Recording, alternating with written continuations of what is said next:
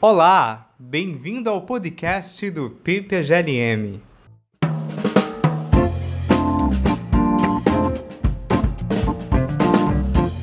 Olá, pessoal! A entrevista de hoje será feita por mim, Thiago Augusto, e pelo Jonathan Alves, ambos doutorandos no programa de pós-graduação Lógica e Metafísica. Nesse episódio, nós continuamos com a nossa série de podcasts em que entrevistamos convidados sobre temas, conceitos e autores em filosofia. Hoje nós vamos conversar com o André Neiva. Ele é doutor em filosofia pela PUC do Rio Grande do Sul e pesquisador visitante da Universidade de Purdue, nos Estados Unidos. Nós vamos falar um pouco sobre filosofia da religião, probabilidade e decisão. Para começar, André, eu gostaria que conversássemos sobre seu interesse em filosofia da religião. Isto porque eu acredito que pode ser uma boa porta de entrada para pensarmos o papel da crença nas discussões de racionalidade pragmática. Nós sabemos que há uma tradição em filosofia que entende crenças e desejos como as duas atitudes fundamentais para explicar ações intencionais das pessoas em geral. Poderia comentar sobre o lugar da racionalidade na crença religiosa? Perfeito, muito obrigado pelo convite, pela oportunidade de falar com vocês. Bom, eu fiz meu mestrado, na verdade, graduação, mestrado e doutorado na Pontifícia Universidade né, Católica do Rio Grande do Sul, toda a formação lá. Eu tive também uma experiência de sanduíche nos Estados Unidos, na Universidade de Wisconsin, é, em 2018, e também tive uma experiência agora nos Estados Unidos, de novo, fazendo outra pesquisa em filosofia da religião, especialmente epistemologia da religião. E, bom, meus interesses de pesquisa, né, minhas áreas de pesquisa centrais são epistemologia, especialmente epistemologia formal, né, que é o uso de métodos formais para lidar com questões de conhecimento, racionalidade, justificação das crenças. Também teoria da decisão, minha, minha tese também pega um pouco alguns aspectos e algumas discussões em teoria da decisão, normativa especialmente. Digamos, meus interesses assim mais secundários também que eu tenho que eu tenho feito alguma pesquisa, no caso, filosofia da religião e filosofia da probabilidade também. Essas são as minhas principais áreas de pesquisa. E eu vou começar fazendo uma distinção, então, para acho que não sei se todo mundo está familiarizado com essa noção de racionalidade que é discutida na filosofia, né? Geralmente a gente faz uma divisão entre racionalidade epistêmica ou cognitiva, tem a ver com nossas crenças, o que é racional crer, né? Com nossas atitudes toxásticas, vamos chamar assim, né? Pode ser de crença, de descrença, suspensão de juízo, esse é um modelo. Tem outro modelo que é o modelo bayesiano, por exemplo, que entende que, na verdade, essas atitudes vêm em graus, né? É um fenômeno gradual. Você pode ter mais convicção numa proposição, na verdade dela, ou menos convicção, e assim por diante. E você tem uma outra área, uma outra, um outro domínio de, de razões, de racionalidade, que diz respeito ao que é racional a gente fazer, decidir, nossas escolhas. Então, o que acontece é que a filosofia da religião também, e a questão da, da, da crença religiosa, acaba pegando um pouco dos dois aspectos. Né? Você tem tanto essa parte uh, sobre se é racional crer na existência de Deus, se é racional crer é, em proposições com conteúdo, algum tipo de, de, conteúdo religioso. E aí você tem toda uma discussão sobre os argumentos né, teístas a favor da existência de Deus, tem argumentos contra também, críticas a esses argumentos, né? você tem, por exemplo, argumento cosmológico, argumento ontológico, e você tem essa parte desse domínio de discussão também sobre a racionalidade, é, no caso, prática, que tem a ver com nossas decisões e também entra em questão, no caso, seria uma vida religiosa ser racional, ser racional ter fé, por exemplo. O que exatamente é a noção de fé, né? O que é essa atitude, como é que define ela. Então, assim, eu, eu diria que a minha porta de entrada nessa área foi pela questão da racionalidade mesmo, nos dois, nesses dois, nessas duas vias, nesses dois domínios. Até porque eu, como já vou dizendo logo de cara, eu sou um bayesiano, né, em epistemologia, em filosofia, eu entendo que essas coisas estão muito conectadas, né? digamos que uh, as teorias que respondem o que, que é racional ou crer, você vai ter lá todo uma, um conjunto de normas de racionalidade bayesianas para isso, né, para tentar explicar é, e dar princípios. Por exemplo, é racional crer numa proposição quando a nossa evidência disponível, né, eh, ela torna provável a nossa crença. Isso é uma maneira, claro, tem várias uh, diferentes, uh, tem diferenças em como a gente define a noção de probabilidade também, e também tem é, diferença o que exatamente, quais são as condições para tornar provável, né? Ou seja, uma evidência, um conjunto evidencial, tornar provável uma proposição, a minha crença, que eu creio no caso.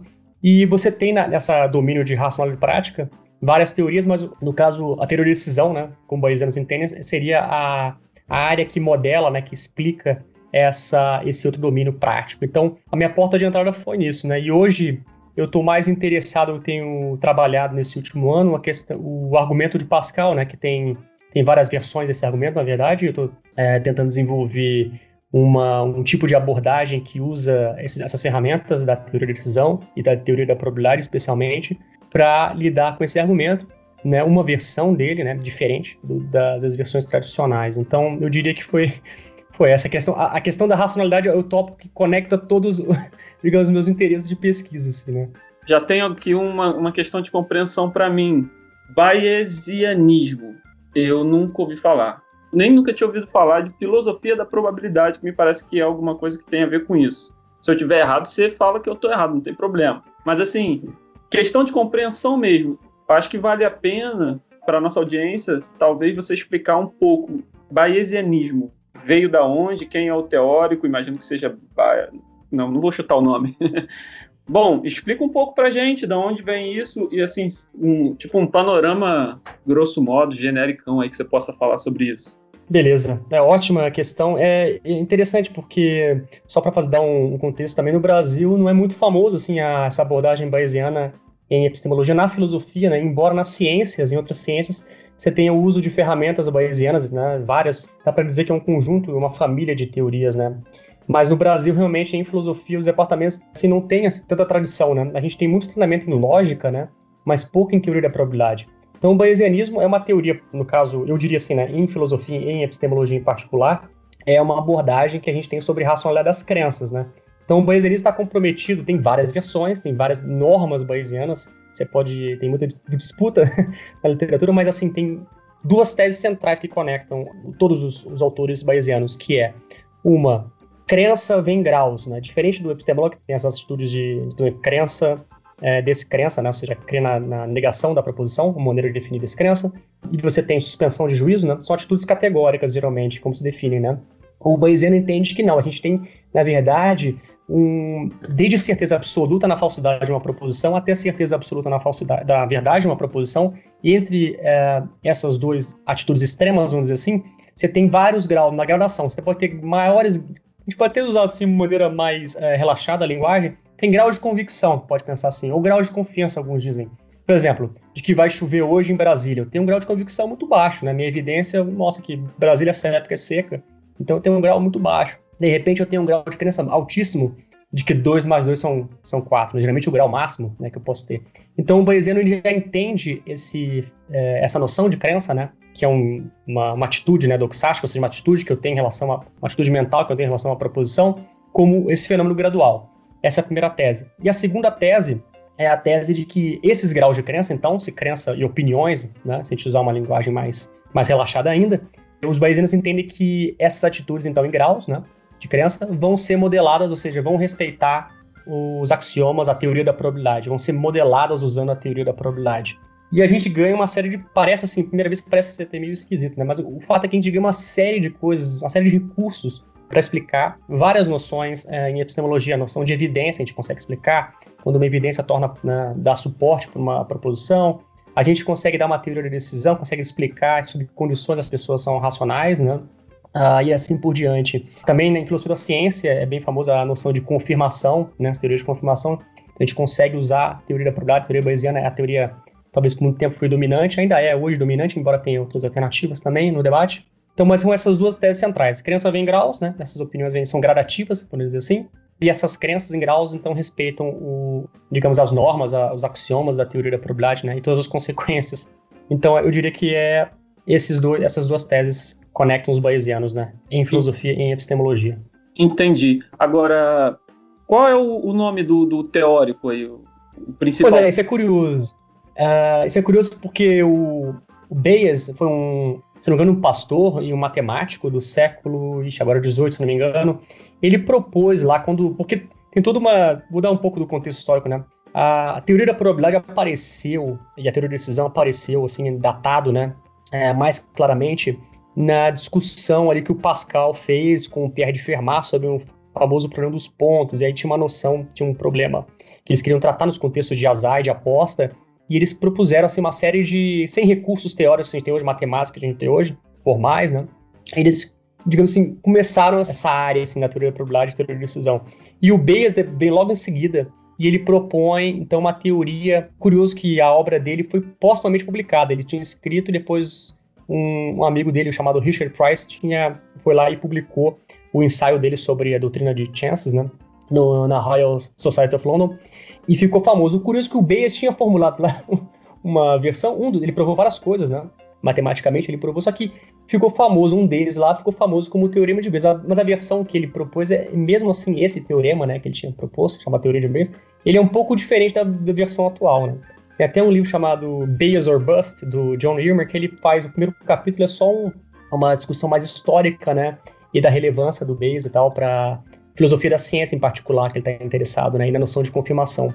Ele resgata um pouco isso, mas foi, ou seja, a partir desse, desse teorema, dessa obra do, Bay, do Thomas Bayes, ficou famosa essa, essa família de teorias chamadas bayesianismo, né, que é muito influente né, na, no contexto científico para fazer é, inferência né, e pesquisa envolvendo incerteza, e também na filosofia, uh, em particular na teoria da decisão, filosofia da ciência, em especial o tópico de confirmação, e em epistemologia também, hoje mais a questão da racionalidade, acabou entrando também essa metodologia, né? E, então é basicamente isso. Muito legal. Vamos lá. Pode ir, Thiago, segue aí. Muito bom, Jonathan. Excelentes intervenções. André, eu quero chamar a atenção especialmente agora para a relação entre filosofia da religião e teoria da decisão. É também quase intuitivo, eu diria, lembrar de Pascal quando falamos desse assunto. Eu peço a você para falar um pouco sobre a relação entre esses dois campos de investigação e quais seriam as contribuições recíprocas, além, claro, de situar Pascal nessa interseção. Pois é, o Pascal é muito interessante que ele, uh, ele teve uma influência absurda, né? Ele, ou seja, o que ele fez assim para a teoria da probabilidade, teoria da decisão e também filosofia da região é impressionante. A obra que ele deixou, né? Embora, como eu disse, né, ele não tinha os recursos que a gente tem hoje, né? Para explicar, ele não tinha toda essa matemática que a gente tem hoje para explicar a probabilidade, mas ele com muito pouco sugeriu muitas coisas interessantes, né? E um deles é essa, esse, digamos, família de argumentos ficou conhecido como aposta de Pascal. Na verdade, não é só um argumento, tem vários né, argumentos. E hoje virou uma indústria. Esses argumentos têm versões dos jogos, teoria de decisão. O legal é que ele consegue combinar várias ideias, né? Primeiro que combina a noção de, provavelmente, a justificação, né? Tentar uma justificação pragmática, né? De seguir uma vida religiosa, né? Da crença religiosa. Se você quiser da vida, seguir uma vida religiosa, comprometer-se, né? Que, com a ideia de que Deus existe, né? Então tinha uma justificação pragmática a ideia de utilidade infinita, que é um grande problema para as teorias da decisão, porque entra em conflito com alguns princípios, algumas, algumas propriedades da teoria da decisão, a noção de infinito, né? E é curioso, ele nunca, uh, o Pascal nunca usou a noção de infinito, né? O símbolo uh, clássico de infinito, ele nunca usou nos textos dele, o que ele usou, ele falava de salvação. Só que ele falava infinitamente bom. Se você apostar a favor de Deus e Deus existir, vai ser infinitamente bom. Você vai ter uma vida infinitamente boa. E aí tem várias maneiras de você entender essa noção dele, né, de salvação, de ser infinitamente bom. Isso é interessante. E aí virou uma indústria sobre isso. Como é que a gente interpreta a noção do Pascal? Porque ele não deixou muito claro que é exatamente isso, né? Mas uma, de, uma dessas maneiras é, clássicas, né? usando a noção de infinito mesmo na matemática, dá alguns problemas na, na, na, na teoria clássica da decisão. Né? Aí tem gente que tenta é, fazer uma teoria nova, tenta mudar alguns princípios, algumas dessas propriedades. Mas eu diria assim que, então, o Pascal, o argumento dele, é uma, a versão mais famosa, né, ele diz que se você é, aposta a favor de Deus, né, se você segue uma vida, se compromete com uma vida religiosa é, como se Deus existisse, e Deus existe de fato, você vai ter uma, vai ter uma utilidade infinita, sendo que todas as outras utilidades, por exemplo, de, de não seguir uma vida religiosa e Deus não existir, ou de não seguir uma vida religiosa e Deus existir, todas as outras vão ter combinações, né? Vão ter é, utilidades apenas finitas. E nesse caso, a, você deveria então seguir uma vida religiosa, porque é que maximiza a utilidade esperada, né? Que já é outra noção, né? É, que aparece na teoria, de decisão também. O fato é que você consegue é, explicar esse argumento e consegue explicar essa família de argumentos usando toda essa, todas as ferramentas da teoria de decisão, essa noção de, noção de utilidade, noção de utilidade esperada, entre outras, né? Eu posso explicar um pouco melhor também, acho que não sei se todo mundo está familiarizado com essa discussão. Então, essa interseção entre filosofia da religião e teoria de decisão, eu diria que a maior interseção que tem é com Pascal. Claro que também tem pesquisas mais contemporâneas hoje, não só versões mais contemporâneas desse argumento, mas também tem versões mais é, contemporâneas da discussão mesmo, né? Como é que gente, muita gente está interessada em saber, por exemplo, tem uma autora chamada Lara Buchak, se não me engano, agora ela estava na Universidade da Califórnia, mas ela mudou para Princeton, se não me engano. E ela tem um trabalho muito influente. Ela é a, o trabalho de base dela é em teoria de decisão, né? Ela tem um modelo alternativo às teorias clássicas de utilidade esperada. E uma das questões que ela tem investigado nos últimos anos é a questão da fé, né? Se a gente, ela entende fé como uma atitude, como um comprometimento prático, né? Que a gente mantém independentemente da evidência, se ganha é, contra-evidência para a existência de Deus ou não, a gente seguiria, né? E ela define essa, essa dessa maneira e tenta justificar que é racional ter fé, por exemplo, né? Mas do ponto de vista prático, não do ponto de vista é, da racionalidade cognitiva ou epistêmica, né? É, então, é outra, outra, digamos assim, outro domínio de outra área também que é bem explorada sobre, sobre usando, né, essas ferramentas da teoria de decisão. Bem, primeiro, eu já usei bastante, pelo menos umas três vezes que eu me lembro, a, aposta de Pascal em, em aulas minhas, principalmente de teologia. É realmente uma tese muito interessante. Agora, você está falando de teoria da decisão, você pode dar os pilares básicos da teoria da decisão é, em que, que ela se fundamenta de modo breve? Perfeito, é, pergunta mais que justa. Estou usando aqui algumas noções, eu falei de utilidade esperada também, e, e nem todo mundo está familiarizado com essas noções. Então, a teoria de decisão é, tem várias abordagens, né? Uh, não só, é uma área curiosa que muito, muito influente, né, muito uh, famosa em, por economistas, por cientistas sociais, cientistas políticos, também estatística, é uma área interdisciplinar, né? E aí você tem abordagens desde descritivas, que tentam descrever como é que as pessoas se comportam, se elas são racionais ao fazer isso. Aí você pega os estudos, por exemplo, do Daniel Kahneman, tem lá vários estudos, né? Que as pessoas, como é que elas lidam com perdas e ganhas, né, em vários contextos de escolha. Uh, e você tem então, pesquisas mais experimentais, mais descritivas, que tentam descrever né, o comportamento e o funcionamento, como é que as pessoas raciocinam quando tem que tomar decisões. Você tem pesquisas mais assim formais, que tentam entender os princípios de teoria de decisão e as consequências lógicas, as propriedades lógicas desses princípios. E você tem essas abordagens também é, mais normativas, que é, na verdade, na filosofia acontece que você tem tanto abordagem normativa como um pouco também abordagem formal, acaba combinando um pouco dos dois. Mas aí é dizer sobre que condições uma ação, né, ou uma escolha seria ótima, né, seria boa, né? O que, que ela tem que satisfazer, né? Que, quais, são, quais são os princípios que ela deve né, seguir, quais que tipo de normas devem governar as nossas ações, nossas escolhas, né? Quando está numa situação, aí tem também contextos variados, né? Contextos desde ignorância, que a gente tem pouca informação, contextos que a gente tem um pouco mais de informação, mas ainda tem um grau de incerteza, e o contexto chamado contexto sob risco, né, que a gente tem mais informações, é, melhores informações né, sobre as probabilidades do, dos eventos que a gente está é, ali, estão em jogo na nossa decisão, né. Mas pensa assim, é, por exemplo, suponha que agora eu vou uh, sair de casa e eu quero saber se está chovendo ou não. Então tem essas duas possibilidades, ou chove ou não chove. E tem duas, dois atos ou duas escolhas que eu posso tomar que é pegar o guarda-chuva ou não pegar o guarda-chuva, né? Então, uh, suponha que eu não quero me molhar, ou seja, me molhar é ruim. Então, imagina se eu pegar o guarda-chuva e estiver chovendo, eu vou conseguir, né? Não me molhar, né? Vou conseguir me proteger. Mas se eu não pegar o guarda-chuva e tiver, sei lá, cair numa tempestade, horrível. Vou molhar, então a utilidade é, vai ser horrível nessa situação, né? Então, uh, esse é um exemplo, né, para mostrar, por exemplo, aí depende, né? Por exemplo, estados do mundo, será que eu tenho acesso às probabilidades de que vai chover ou não vai chover? Se, sei lá, um meteorologista me diz que a probabilidade é 70%, porque existe, sei lá, estatística confiável, então a gente chama de contexto de decisão sob risco, porque a gente tem algum acesso uh, privilegiado às probabilidades dos eventos no mundo. Mas tem vários contextos que a gente tem que decidir que a gente não tem uh, essas probabilidades disponíveis, né, objetivas, que as pessoas podem concordar, ou que tem uma, alguma estatística confiável por trás. Aí são, são contextos de incerteza. Aí cabe ao agente determinar as probabilidades desses eventos. E geralmente esse contexto de incerteza que na filosofia aparece a discussão, né? Geralmente as teorias em, da decisão, os modelos que tem na filosofia, eles querem entender esse contexto de decisão sobre incerteza, né, que as pessoas têm que decidir. Inclusive a aposta de Pascal é entendido como um contexto de incerteza também. E, claro, tem uma família de teorias, né? As, as teorias mais famosas são as teorias de utilidade esperada, que dizem que a melhor ação é aquela que maximiza a utilidade esperada. Utilidade esperada, eu vou ter que dar uma definição disso, é, a gente define, geralmente, é uma função, né, que a gente, que é basicamente a soma das utilidades de cada uma das consequências dos meus atos e tem um peso. Cada uma dessas utilidades tem um peso que é dado por uma função de probabilidade. Só que essa função, no caso, como a decisão sobre certeza, é uma função de probabilidade subjetiva. Então, porque o agente é que está assinalando ali um grau particular, né, a, por exemplo, chover ou não chover, né. E aí, por exemplo, se eu vou sair de casa, então essas duas uh, opções, né, eu posso escolher pegar o guarda-chuva ou não pegar o guarda-chuva, está chovendo ou não está chovendo, são as duas possibilidades, né? Ou chove ou não chove. Então, a melhor ação dessas duas opções que eu tenho vai ser aquela que maximiza, ou seja, tem maior utilidade esperada. Então, claro, aí dependendo quais são os valores da, dessas consequências, por exemplo, a consequência aqui no caso de pegar o não pegar o guarda-chuva e tá chovendo muito forte, seria muito ruim, né? E eu não quero me molhar, vou ter um, eu tenho um ranking também, né, dessas consequências, né, que dos meus atos.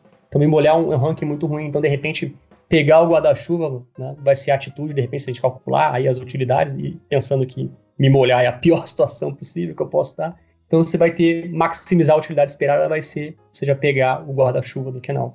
Claro que vai depender também das probabilidades que a gente dá para esses eventos. Mas assim, grosso modo é isso. Então tem essa família de teorias de utilidade esperada que tentam responder a esse contexto de, então, de decisão sobre incerteza, né? Na filosofia, então, os autores estão mais interessados nessa, nesse tipo de situação. Entendi, cara só para comentar, e também eu esqueci de falar, já que, é, aproveitando o gancho, né? Também essas teorias de utilidade esperada, por exemplo, no, na, na, economia, muita gente acha que não reflete bem como é que as pessoas se comportam, né? Tem vários estudos que mostram que as pessoas não se comportam assim, elas não maximizam a utilidade esperada em geral, né? Tem outras, outras questões em jogo, mas como modelos normativos ainda tem, uh, né? Como teorias de, assim, de agentes ideais, né? Como é que agentes deveriam, né? Em condições ideais, né? Como é que eles deveriam decidir. Não como uma teoria para descrever como é que as pessoas de fato se comportam, mas como uma teoria ideal, né? E aí, geralmente, o, o que está por trás tem uma noção que eu esqueci de falar que é fundamental, que é a noção de preferência, né? A gente a racionalidade geralmente é sobre as preferências, né? As preferências que eu tenho sobre escolhas que eu posso fazer, sobre opções que eu tenho, né? E aí também, dentro dessa teoria da utilidade esperada, né, que eu falei, você tem versões diferentes, né? Você tem pelo menos três versões. A versão clássica que é do Savage, que é um é, foi um matemático, estatístico, é, estatístico americano que propôs lá, mas é uma teoria bem restritiva. Depois você tem teoria evidencial, que aí muda um pouquinho, e teoria causal também, que vai entrar em jogo questões é, relacionadas a, que a nossa escola tem que rastrear causalidade no mundo, né? E também, claro, é motivada por vários problemas e exemplos. Mas a noção central é a noção de preferência, então racionalidade sobre as preferências. Então, geralmente, o que se impõe sobre essas preferências são normas né, de consistência, né? Elas têm que ser coerentes e aí você coloca alguns princípios sobre algumas propriedades sobre essa relação. Por exemplo, completude. Né? As preferências têm que ser completas, né? Por exemplo, você tem duas opções, comer banana ou comer maçã, né? Eu como então eu prefiro comer banana a comer maçã ou ao contrário, né? Então, ser completas. E tem que ser transitivas também, né? Outra propriedade, né? Aí, depois que a gente coloca essas condições, tem outras tantas condições, né? A gente consegue, então, é, por, uma, por um teorema, que chama teorema da representação, representar essas preferências, se o agente é racional, ou seja, ele satisfaz essas, propriedades todas, completude, transitividade, entre outras tantas, aí consegue representar essas preferências formalmente por meio de uma função de é, por maximização da utilidade esperada, né? Então você tem duas funções, na verdade, uma combina duas funções, uma de utilidade, a função de utilidade, digamos, ela captura os, a, o quanto a gente valoriza cada uma das consequências das nossas ações. E a função de probabilidade, ela vai o que ela vai capturar a, esses, esses graus de crença que eu falei, esses graus de convicção que o Bayesiano aceita. Acho que agora talvez tenha ficado um pouco mais claro também. Não, cara, tá ótimo. Bem, já que teremos opiniões sobre o mundo, acerca de valores e questões de fato, é melhor então que essas opiniões sejam verdadeiras. No entanto, no mais das vezes, o máximo que podemos alcançar é um campo de probabilidade. Por isso, pensar sobre probabilidade é muito importante, justamente por desejarmos cognitivamente nos aproximar de um nível de probabilidade relevante. André, fala pra gente, em linhas gerais, quais têm sido os tópicos mais destacados nas pesquisas que se dedicam ao estudo da probabilidade? Então, na filosofia tem muita discussão, né? Primeiro tem, você tem uma, uma discussão, uma literatura toda sobre o que diabos é dizer provavelmente alguma coisa, é provável que tal coisa, né? Ou seja, questões semânticas né, que estão por trás sobre. E muita gente, por exemplo, acha que você tem mais de um tipo de, de probabilidade, né? Por exemplo, você diz que é, fumar né, provavelmente vai causar câncer de pulmão. Muita gente que acha que isso é um tipo de probabilidade que diz respeito a um evento do mundo. No caso, esses dois eventos, fumar, nessa, no caso, a atividade, fumar, causar um câncer, né? Esse evento, né? De causar um câncer em você. Então a gente que acha que isso que geralmente é chamada probabilidade que está por trás da probabilidade objetiva, a probabilidade física do mundo, né? Então tem esse tipo e outro tipo seria, por exemplo, a probabilidade é, epistêmica, né? Ou subjetiva que eu falei, né? Uh, você pode pensar que no caso a hipótese do Big Bang é provável, né? Dada todo o, o conjunto de dados astronômicos que tem, né? Disponíveis, ela probabiliza essa hipótese, né? Do Big Bang. Então você já vê aqui uh, uma distinção entre tipos de probabilidade, porque parece e também uma discussão também sobre a semântica dessas asserções que a gente faz, né? dessa, dessa fala que a gente tem de probabilidade, né? A gente usa diariamente, né? A gente fala, ah, provavelmente uma coisa vai acontecer, provavelmente vai chover, provavelmente vai acontecer tal coisa. Então tem toda essa literatura que tenta entender exatamente é, o que está por trás dessa nossa fala, né? Não só distinguir esses tipos, mas também dar uma semântica para essa, essa fala. Você pode achar também, muita gente, por exemplo, tem um, o Bruno Definetti, que é um matemático bem famoso, que é influente nessa área também da, na filosofia, na teoria de decisão e epistemologia, ele achava que só tinha um tipo de probabilidade, só probabilidade é, com respeito à expressão do ao nosso, nossos graus de confiança, nossos graus de crença, né, que não haveria nenhum outro tipo. É tudo redutível a isso. Toda essa fala objetiva, na verdade, tudo redutível sempre ao agente. Sempre diz respeito ao agente. Mas hoje, muita gente é pluralista, pelo menos aceita esses do, essas duas noções, né? Então você tem essa área. E você tem essa, que eu já falei também um pouco, na epistemologia, por exemplo, discussões sobre a racionalidade da crença, né? E você, no caso, aceitando uma tese bayesiana, você consegue dar toda uma teoria de, de racionalidade, né, sobre essa atitude. Também, no caso, em filosofia da ciência, essa discussão sobre confirmação, o que, que torna uma hipótese provável, né? Eu dei esse exemplo do, da hipótese do Big Bang, né? No caso, confirmada ou suportada, né? probabilizada, um conjunto de dados astronômicos que, no caso, os cientistas têm, né? E aí tem várias condições também. Tem gente que, por exemplo, que acha tornar provável, nesse caso específico, né, é, de quando você tem relações entre evidência e uma hipótese, né, ou evidência e uma teoria. No caso, você tem uma maneira de dizer que, tem, que a evidência tem que aumentar um pouquinho só a probabilidade, chamada incremental. Tem gente que acha que não, tem que aumentar, por exemplo, num grau, uh, num limiar de valor específico, por exemplo, 90%, 0,9% uh, ou mais até.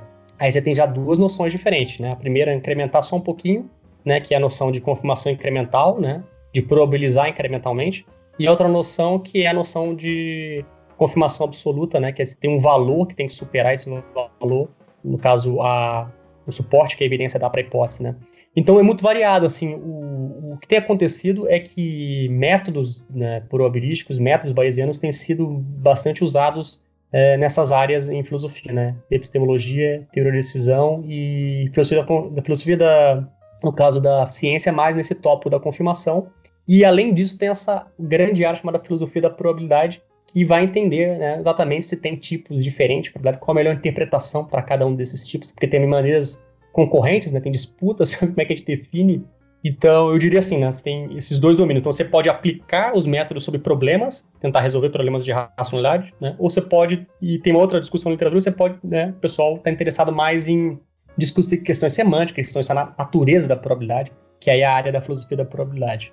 Olha, o bayesianismo tem dominado grande parte do debate de teoria da decisão em epistemologia. E é claro que a gente tem que chamar atenção para o fato de haver contribuições teóricas importantes. Contudo, deixando de lado esses benefícios, eu vou te fazer duas perguntas. Primeiro, poderia explicar para nossa audiência em que consiste o bayesianismo? E segundo, quais os principais limites que você destacaria nessa abordagem teoria da decisão? Uhum, então, o bayesianismo eu tinha falado né, daquela duas, duas teses centrais, né? Uma que crença vem em graus, né? E outra que esses graus de crença, então graus de convicção que a gente tem sobre várias proposições, são, no caso, uh, tem que satisfazer, né? Para ser racionais, racionalidade exige que tem que satisfazer o cálculo de probabilidade, teoria da probabilidade. Também, claro, vai depender qual que é a teoria da probabilidade que você tem por trás. Tem várias maneiras também. Tem gente que acha que, por exemplo, você tem a teoria clássica que foi proposta pelo Kogomorov no início do século XX, né, matemático. A teoria clássica, muita gente aceita isso. E a maioria da, da, dos argumentos né, a favor dessa tese que é racional e crenças é, em probabilidade são argumentos para esse tipo de modelo, né, que satisfazer esse tipo de, de teoria. Mas você tem outras versões também, inclusive umas que assumem que você tem probabilidade infinitesimal, por exemplo, né? Tem outras que, por exemplo, eu acho que a noção mais fundamental é a noção comparativa, né? Porque a teoria clássica você tem que, a esses graus tem que ter, é, são, têm valores numéricos, né? tem uma quantidade. Uma, você pode pensar como uma relação, não? Uma relação entre um agente e uma proposição pela qual ele tem, é, ele crê, né? E essa crença é medida por um, então tem um grau, então é um número. Por exemplo, eu creio que vai chover hoje 0,7, 70%. Então tem um número, só que muita gente que acha que isso é muito demandante, talvez a psicologia de agentes não inclua esses graus, esses graus assim numéricos, né? E eu, por exemplo, proponho uma teoria chamada que é comparativismo, que aí você tem relações comparativas, né? Você digo, eu creio mais forte, né? É mais provável que vai chover do que não vai chover, por exemplo. Então eu estou comparando duas, duas proposições, chover e não chover. Ou outras, é mais provável que o universo é, surgiu do Big Bang do que surgiu do que o universo, sei lá, é, é, existiu, né, no caso, eternamente. É, existe eternamente. Então aí você tem esses graus comparativos, né? Parecem mais respaldados pela, no caso, nossas asserções, né, no, no cotidiano. O fato tem várias maneiras, e, e, você não perde, mesmo o comparativismo essa, você consegue depois conectar com a teoria clássica, bayesiana também. Né? Tem vários teoremas e várias, vários princípios, normas que conectam. Você pode, tem várias abordagens, várias maneiras de ser um bayesiano. Também vai ter disputa sobre que, por exemplo, tem gente que, é, chamados bayesianos mais objetivos, acham que é, para qualquer proposição em um corpo evidencial, né, uma, um conjunto de evidências, vai haver exatamente uma atitude que o agente é racionalmente permissível ter em relação a essa proposição, dada essa evidência. Ou seja, que essa evidência é, né, só tem uma atitude, por exemplo, de crer, por exemplo, ou, ou de crer. Geralmente essa tese, né, chamada tese da unicidade, é colocada para crença, né? Crença categórica, mas você pode ter uma versão também para grau de crença, para probabilidades subjetivas. Então, para qualquer evidência que você tem, né, e, uma, e uma proposição, só há exatamente uma atitude, uma probabilidade subjetiva que, você, que é racionalmente permissível ter em relação a essa proposição. Então esse é o pessoal mais é, bayesiano, mais objetivo, coloca essa, essa tese para tentar restringir, né? Porque também só satisfazer o cálculo de probabilidades, as pessoas podem ter graus bem diferentes, mesmo satisfazendo essas normas, né? Geralmente as normas de probabilidade, né? Os axiomas de probabilidade que são colocados, que a gente deve satisfazer, eles são regras mínimas, vamos dizer assim, normas mínimas, mas as pessoas podem diferir muito e geralmente são entendidas como normas de coerência.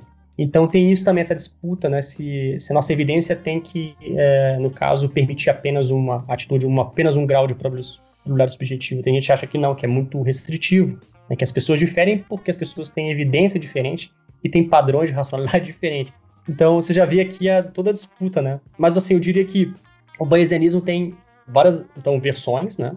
E, mas aquelas duas teses centrais ainda, ainda permanecem, né? Crença em graus, e esses graus são modelados probabilisticamente. A questão é se a gente adiciona mais normas, né? E, assim, o Bayesianismo tem várias, vários limites, vários problemas, né? No caso, você perguntou no, na teoria de decisão, né?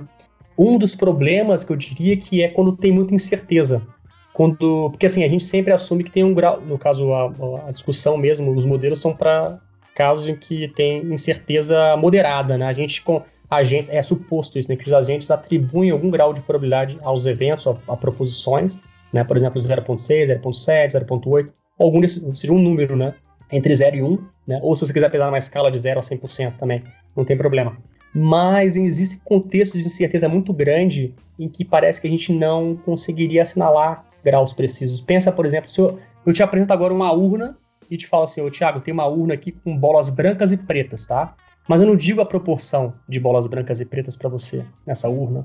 Então, será que é racional eu distribuir de maneira igual 50% bolas brancas e 50% bolas pretas? Não parece ser a atitude mais racional, porque você, eu posso estar aqui, eu posso ter colocado mais bolas brancas do que preta, posso colocar mais bolas né, pretas do que brancas, a proporção não pode ser exatamente igual. Né? Não parece ser um caso de simetria, né? ou seja, parece um caso que você tem muita incerteza, por quê? Porque a sua evidência é muito precária, certo? Então, nesses casos, muita gente, chamados bayesianos imprecisos, né, eles dizem que não. A gente deve assinalar intervalos de valores. Só que uma vez que a gente admite, você vê, a coisa já, já era complicada, agora, mas intervalo de valores, né, entre, por exemplo, 0.3 e 0.7. O problema é que agora, uh, se a gente admite isso, a gente não vai ter só intervalo de valores para as probabilidades subjetivas, mas também para, no caso, uh, as utilidades esperadas.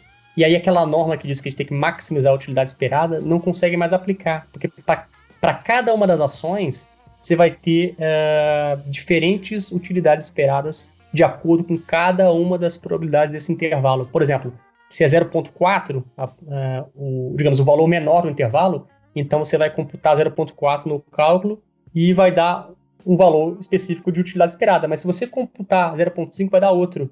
Então você não pode mais agora comparar uh, uma única utilidade esperada de dois atos, né? Porque lá você pegava o ato B e o ato A, ato A e B, né? E comparava a utilidade esperada. Agora, para cada uma dessas, A e B, você tem essas opções ou escolhas que você pode fazer, você vai ter um conjunto de valores de utilidade esperada. E aí é um problema sério para as teorias. Aí você tem que. Aí tem as famosas teorias imprecisas. Que aí tem esse, então esse limite. Mas você vê a motivação desses modelos, uh, parece muito abstrato, a motivação é muito simples. É um exemplo de incerteza muito grande. Né? O exemplo da urna. Você pode pensar no, no, no caso de uma moeda. Imagine uma moeda que você sabe que é justa, porque você viu a moeda ser jogada várias vezes, né? Resultado cara ou coroa, e mais ou menos, aproximadamente, 50% para cada lado. Ela jogou muitas vezes essa moeda. Ela parece ser justa. Agora pensa uma moeda que, sei lá, um estranho te deu aqui e você não sabe se ela é enviesada ou não. Tem muitos casos assim que você pode pensar, né? Esse é o caso similar. Ou seja, você não, parece que tem uma incerteza muito grande sobre o comportamento dela. Parece que a gente não poderia assinalar graus precisos, né?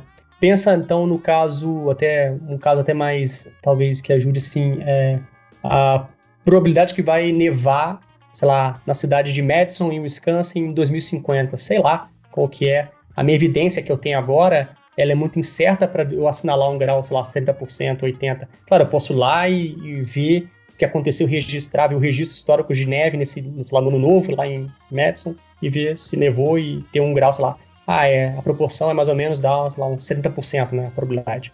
Porque eu vi, tem estatísticas sobre né, esse acontecimento né, de nevar no ano novo, em, no caso, é, no passado, né? Mas agora, me perguntando assim, a minha evidência é muito incerta, é muito precária sobre isso. Então, esses casos de imprecisão, então, de incerteza muito grande, eles motivam esses modelos imprecisos. Só que os modelos imprecisos não é claro qual é a regra para tomada de decisão, né? Para gente, para agentes racionais. Aí você tem já um problema sério. então, esse é um, um, dos casos, assim, né, que eu diria, de problema, assim, de limites da teoria. André, a sua pesquisa tem visto oferecer uma alternativa ao bayesianismo por meio do que você chama de probabilidades comparativas, no intento de lidar com alguns dos seus problemas.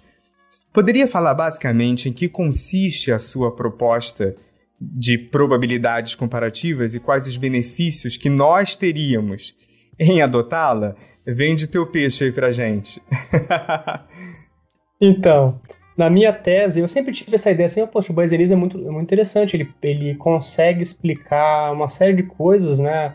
Consegue fazer uma série de coisas, explicar, por exemplo, situações, como é que, sob condições uma hipótese é suportada, né, recebe, né, no caso, a evidência, né, torná-la provável, mas sempre tem essa, em contexto também de decisão, né, você tem lá um modelo bonito e tal, que explica uma série de casos e tal, mas sempre essa, essa pressuposição, né, que eu ficava assim, é, muito espantado de que tem que ter graus precisos, né? Tem que ter graus precisos, né? 0.5, 0.5, ou até um, uma dessas era uma dessas minhas desconfianças, né? Poxa, interessante para a gente, se fosse representar agentes, como é que a gente tem crenças, talvez, né, seja, graus, números, tudo bem, é um artefato matemático, né? A gente não precisa é, pressupor que as pessoas têm essa psicologia, até porque os modelos são normativos, né? Para agentes ideais, vamos dizer assim.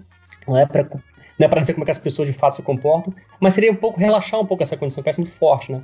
E a outra é que uh, tem graus numéricos, né? tem números associados a, a, esses graus de convicção, a esses graus de crença. Então tinha, isso sempre motivou. Será que tem um modelo alternativo que a gente consegue preservar algumas virtudes né, das teorias clássicas bayesianas, né? E a gente consegue dar um modelo um pouco mais assim, pés no chão, um modelo um pouco mais é, intuitivo, né? Então, essa noção de probabilidade comparativa é basicamente isso. A gente tem graus de probabilidade, a gente falar uh, graus numéricos, né? a gente pode, depois a gente constrói uma teoria com graus numéricos, mas primeiro, a noção mais primitiva né, é a noção de, de probabilidade comparativa, que é assim, por exemplo, eu, é mais provável que vai chover do que não vai chover. É mais provável que, que o Donald Trump esteja na Casa Branca agora do que não esteja. Uh, e são comparações que a gente faz, né? Então tem um ranking, você pode pensar crença agora como um ranking mas qualitativo, no qual você compara proposições, compara esses graus de convicção em diferentes proposições. Mas é puramente qualitativo. Então, minha tese uh, no doutorado foi isso: oferecer esse modelo de probabilidade comparativa, nesses termos que eu falei, dizer que ela é mais primitiva, essa noção, do que probabilidade numérica, né? que é essa clássica na, na teoria da probabilidade, né? Você assinala números, né? As relações de probabilidade, no caso, se a probabilidade é subjetiva, são graus de crença, você assinala a crença então, eu tentei dizer, tentei argumentar que, é que é primitiva a noção comparativa. E a primitividade, essa fundamentalidade é, é conceitual. Né? Eu não quero dizer que, a, a, no caso que a noção né, de crença comparativa, de probabilidade comparativa, ela é, que as pessoas né, têm isso, né, têm essas, esses graus, uh, mas é uma maneira de representar as crenças. Não quer dizer que as pessoas têm crenças que são comparativas ou crenças que são numéricas, como bayesianos, né, uh, também, no caso, representam, né, tem os modelos. Eles também não querem dizer isso, que as pessoas têm esse tipo de psicologia, mas eles querem, mas são maneiras de representar a crença, maneiras de representar essa, essas atitudes, né, essas atitudes que a gente tem, no caso do Oxático, as atitudes, né, de relação à proposição, né, essa convicção, né, que a gente tem em relação então, esses modelos, a gente pode pensar desse, desse ponto de só como uma representação, como uma maneira de explicar esse fenômeno de crença, né? Então, eu falei, então tá aqui um modelo mais intuitivo, né? E que conceitualmente, representacionalmente, parece mais fundamental. Eu tentei argumentar isso. Essa é a primeira tese. A segunda é que a gente não perde ainda o Bayesian design, a tese é um pouco mais forte, que é conectar normativamente. Então, tem uma, uma tese mais de representacionalidade, né? Que é dizer que probabilidades comparativas são mais primitivas do ponto de vista representacional, conceitual, Uh, e a segunda é dizer não, que agentes racionais têm probabilidades comparativas que podem ser representadas também por uma função de probabilidade, ou seja, representadas matematicamente do modelo bayesiano clássico. Então, e na tese eu tentei fazer isso. Eu até, eu acho que eu fiz muito bem até a primeira parte, e a segunda eu fiz não totalmente, digamos, meu trabalho ficou meio que agenda de pesquisa, porque é uma literatura nova também, comparativismo. Estou sendo bem, bem honesto mesmo. É, também quatro anos, claro que é um bom tempo, mas uh, como uma literatura nova, eu tinha que, na verdade, eu queria, o que eu queria primeiramente fazer era dar uma teoria de racionalidade para probabilidade comparativa, mas sem me importar muito com a relação que tinha com o bayesianismo clássico. Né? Você está aqui, uma teoria para isso. Depois, como é que conecta, sei lá. Mas lá para tanto eu vi que não conseguia fornecer, que tem uma, uma, área chamada Teoria da Utilidade Epistêmica, né, que é uma área recente, que propõe normas para mostrar que, eh, no caso, a utilidade que não é prática, é epistêmica, porque tem que maximizar um bem cognitivo, né, no caso, a verdade. Né. E aí tem vários argumentos nessa área que são para justificar o bayesianismo. Então eu falei, ah, vou pegar mesmo esse, esse, esse aparato todo aí e tentar justificar, só que probabilidade comparativa, não o bayesianismo clássico. E aí eu vi que lá pela Santa não vai dar tempo. Quatro anos é pouco, né? E não tem muitos trabalhos. Tem, tem um trabalho sobre isso, na verdade, e que tem problemas. E então, na minha tese, no final, eu tentei apontar algumas direções para esse modelo, uma teoria, no caso de racionalidade para probabilidade comparativa, né? E conectando com o Bayesianismo clássico. E discuti essa tese de, um, de dois autores, o Feitenson e o David McCarthy, que é a única teoria que tem de teoria de utilidade epistêmica para probabilidade comparativa. E aí eu discuto e mostro problemas, né? Mas eu não tenho ainda a versão. Ninguém tem, por enquanto que eu saiba, né? Então a minha ideia é tentar continuar fazendo essa pesquisa depois. Então é basicamente isso, era propor um modelo mais intuitivo e tentar dar uma teoria de racionalidade para esse modelo, né? Para explicar crença e para explicar racionalidade. Valeu, André. Nós agradecemos pela ótima entrevista. Poxa, eu agradeço muito pelo convite, né, uh, pela oportunidade de falar com vocês, né, do programa Pós-Graduação em Lógica e Metafísica da UFRJ. Bom, é, são tempos difíceis né, no Brasil de pesquisas, mas a gente tem que né, persistir. Uh, a gente vê as notícias, né? Então eu diria assim, e também, claro, resistir, né? E que os alunos também, né, em filosofia, né, tenham no futuro uma, uma condições melhores que nós estamos tendo hoje, né? Porque está muito difícil. E outra coisa também é fazer um pouco da não sei, uma, não é uma apologia, mas é uma, uma espécie de assim, divulgação que tem essa área toda, né, de mais formal em filosofia, porque a gente é muito treinado em lógica na, no Brasil, nos departamentos tal, que é muito interessante, é muito legal, mas tem um outro conjunto de ferramentas formais, né, é, todo que é usando probabilidade, usando teoria de decisão, que podem ser bem úteis, né, é, é, para filosofia também, para filósofos. Então, acho que é importante que não só os alunos, mas os professores também vejam isso, as pessoas que estão se formando, estão no departamentos, vejam essa área, essas áreas, né? Teoria de decisão, epistemologia formal, você tem abordagens é, formais, por exemplo, para o fenômeno do conhecimento coletivo, em, em epistemologia social também, né? Então tem várias, escolha social, né? Teoria da escolha social, né? Também você tem. Então, abrir mais também, assim, para essas áreas, porque eu acho que isso pode ser muito benéfico, né? Tem vários exemplos, né, que, que essas, uh, essas abordagens podem ajudar a gente não vou dizer a dar uma resposta a problemas que em filosofia é o território do desacordo, né? Mas pelo menos é um tratamento, um tratamento interessante, né? E abordagens diferentes e novas, né? Então eu diria isso. Também agradecemos a você que nos ouviu pela sua audiência. Pedimos que compartilhe esse episódio com os amigos, divulgue também nas suas redes sociais e continua acompanhando os próximos episódios do podcast do PPGLM.